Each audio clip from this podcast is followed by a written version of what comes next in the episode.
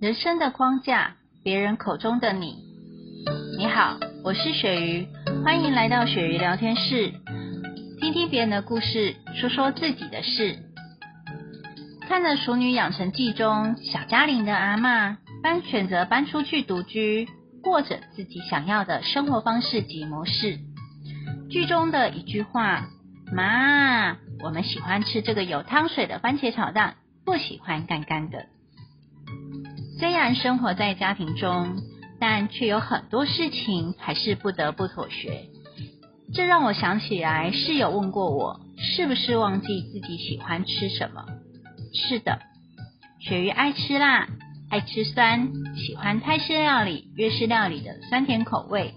最喜欢的是番茄炒蛋和糖醋鱼，也喜欢吃空心菜料理。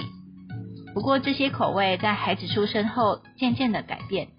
因为孩子不喜辣，也不爱绿色叶菜的料理，加上孩子补习后每天准备晚餐就以简便的料理为主，糖醋鱼的料理渐渐的就没出现在餐桌上。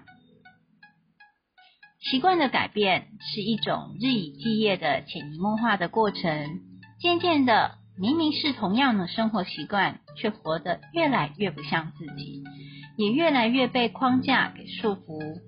每个人都有不同的面貌，但我们却会因为礼教等社会习俗的道德价值观，而被外在的传统框架给框住，就像是为了完成别人口中的自己。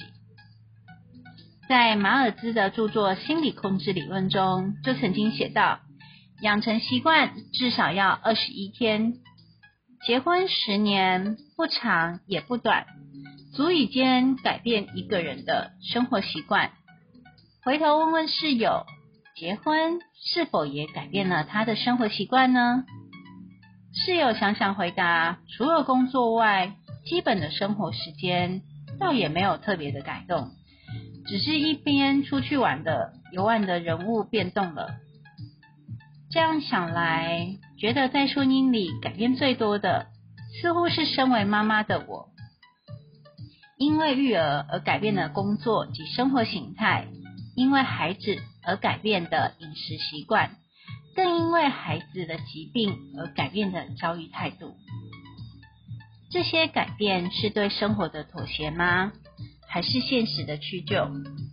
一直以来，鳕鱼的生活节奏明亮且快速，个性总是风风火火的。对雪鱼而言，女儿的视力问题是上天让我学习好好生活、慢下来、静下心来对自己的一个检视过程。也许是以往的脚步太快，忘了调整自己；也许是上苍让我学会欣赏沿路的人生风景。如果你问我是否相信命运，是，我相信命运。但我并不认命。每个人的人生拐点，或是不期而遇的惊喜，都有其背后的意义。而我们要学习去拥抱挫折，理解际遇，面对现实，学会应变，并且学会转念，不埋怨，聆听自己内心的声音。只有自己内心足够强大。才不会被世俗的框架所局限，成就真实的自我，而不是成为别人口中的你。我是鳕鱼，感谢你的收听，我们下次见。